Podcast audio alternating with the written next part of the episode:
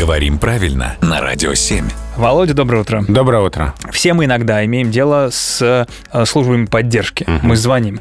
Вот э, давеча было дело, не работает у меня интернет с самого утра, хочу что-то проверить, ничего не работает, звоню в службу поддержки, и там мне говорят, Ваш звонок очень важен для нас. естественно. А дальше добавляют, время ожидания специалиста может занять более 10 минут. Цитирую я. Занять более 10 минут. Явно тут что-то не так в этом выражении. Да, очень неудачная фраза. Соединены, в общем, две фразы. Да. Время может составить Да. более 10 минут, или просто ожидание ответа специалиста займет более 10 минут. Такое неудачное сочетание двух фраз в одной. Что меня больше всего в этом удивляет, это ведь какая-то большая организация, в данном случае интернет-провайдер.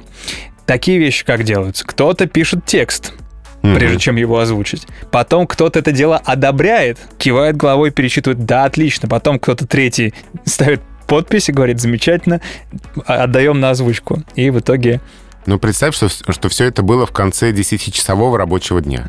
я думаю, 23-часового рабочего дня. Вполне возможно. И одобрили, и так и осталось. Мы специально, намеренно не называем имя компании для того, чтобы э, никого не подставлять. Ну, разумеется, мы же говорим о том, как правильно, а не для того, чтобы на кого-то показать пальцем.